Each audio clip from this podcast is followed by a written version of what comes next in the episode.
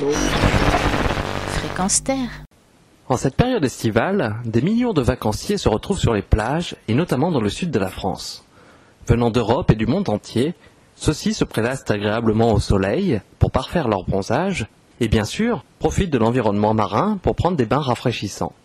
Certes, il y a bien quelques anxieux qui hésitent à tremper un orteil par peur de se faire dévorer par le grand méchant requin qui rôde et qui a forcément sélectionné cette plage pour s'offrir un petit casse-croûte, mais dans l'ensemble, le tableau est assez idyllique. Pourtant, dans ces eaux calmes et bleutées, des créatures rôdent, et la rencontre avec celles-ci peut s'avérer des plus déplaisantes. Bien moins imposantes que les squales, les méduses, puisque c'est d'elles dont il s'agit, n'en demeurent pas moins un vrai cauchemar pour les vacanciers et pour les stations balnéaires qui redoutent leur présence. Il faut dire que le contact avec les filaments urticants de ces étranges animaux peut provoquer une très vive douleur, semblable à une brûlure, et de fortes réactions allergiques. Vous me direz, les méduses, c'est pas nouveau. Il y en a toujours eu et ça n'a pas empêché les gens de se baigner. C'est quand même pas la petite bête qui va manger la grosse, etc., etc. Le problème, c'est que depuis quelques années, ces bestioles se mettent à proliférer aux quatre coins du globe. La mer Méditerranée n'est pas épargnée par le phénomène, bien au contraire. Auparavant, il y avait une année des méduses tous les douze ans environ, ce qui était somme toute raisonnable.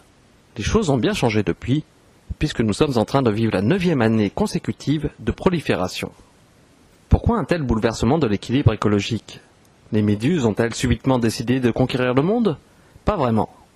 Elles ont juste eu la chance de trouver un formidable allié qui fait tout pour leur rendre la vie agréable, l'homme. Tout porte en effet à croire que c'est bien nous qui sommes responsables de ce phénomène qui n'a donc pas grand-chose de naturel. D'une part, à force de surpêche, nous vidons peu à peu les océans. Résultat, il y a moins de prédateurs susceptibles de dévorer les méduses et moins de concurrence sur le plan alimentaire.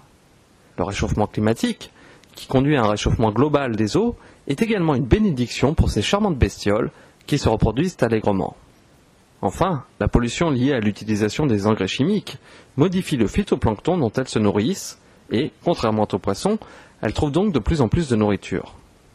Il y a quelques 500 millions d'années, les méduses régnaient sans partage sur les océans. Grâce à l'homme, elles pourraient bien un jour retrouver ce statut. Ce jour-là, la baignade deviendra un loisir risqué, mais soyons clairs, ce ne serait pas très grave. Que les vacanciers ne puissent plus faire trempette semble en effet un inconvénient bien dérisoire comparé au bouleversement total de systèmes écologiques complexes qui avaient mis des millions d'années pour parvenir à un équilibre que nous faisons voler en éclats à la vitesse grand V. Vous pouvez retrouver cette chronique ainsi que de nombreuses autres sur notre site www.fréquenceterre.com. Vincent Millon, Nature Animale pour Fréquence Terre.